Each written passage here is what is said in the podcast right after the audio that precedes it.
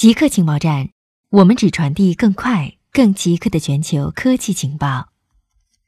二零一九年度国家科学技术奖公布，二零一九年度国家科学技术奖公布了获奖名单：中国工程院院士、著名核潜艇专家黄旭华，中国科学院院士、著名大气科学家曾庆存，共同荣获本年度国家最高科技技术奖。每人奖金八百万元人民币。黄旭华先后担任中国第一代核潜艇工程副总设计师和总设计师，为现代大气科学和气象事业的两大标志——数值天气预报和气象卫星遥感做出开创性贡献。国家自然科学奖一等奖为高效手性螺环催化剂的发现。中科院计算机所的互联网视频流的高通量计算理论与方法等获得二等奖，国家技术发明奖一等奖为。复杂机场高精度飞行校验技术及装备，北邮的面向一体化无线网络的多域资源认知与虚拟化关键技术，中兴中移动的易购频谱超宽频动态精准聚合关键技术及应用。华为、中科大的移动高清视频编码适配关键技术，阿里巴巴、上海交大的面向突变型峰值服务的云计算关键技术与系统等获得二等奖。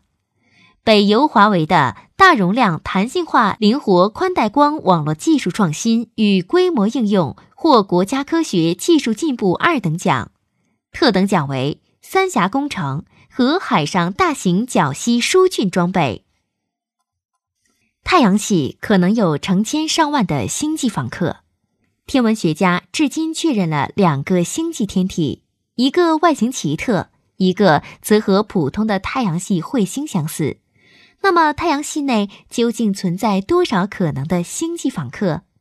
瑞士和德国的两名研究人员。利用数学模型估计了周期两百年或以上的彗星有多少可能是外来的。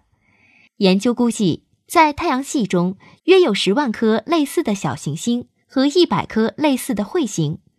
如果对这些天体在太阳系中存在的时间少于一千万年做一个保守的估计，研究人员预测会有两万颗。二零一九年是有记录以来第二热的年份。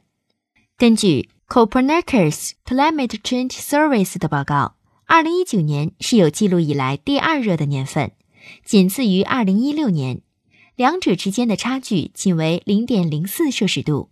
报告称，过去的五年和过去的十年都是有记录以来最热的五年和十年，而二零一九年是欧洲有记录以来最热的年份。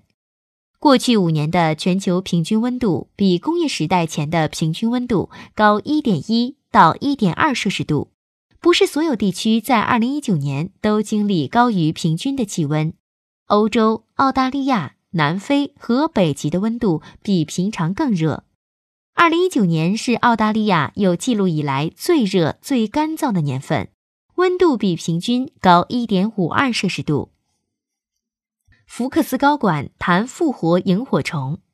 萤火虫在上映一季之后就被福克斯电视砍掉，它的电影版《宁静号》票房也不佳。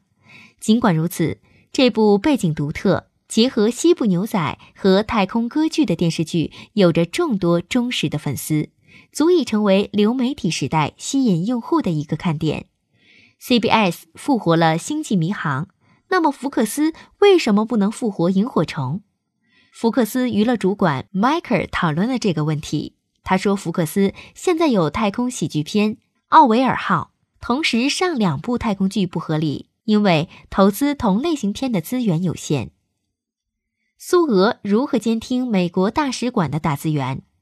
最近出版的一本新书回顾了冷战期间美国和苏联之间的谍报战，讲述了一段尘封已久的供应链攻击案例。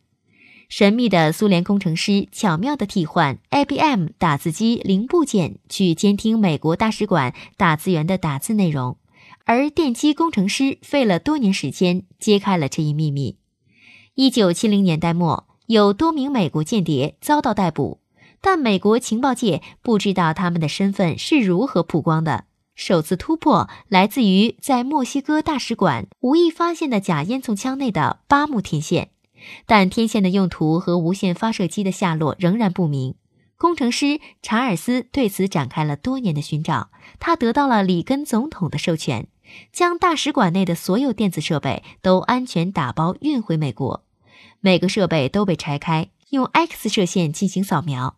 在进行了数万次扫描之后。技术人员在一台 IBM 打字机的开关键内发现了一个小线圈，艾迪认为它充当了降压器，为打印机内的东西供应低电压电。他最终发现，打印机内的有多个零件被替换了。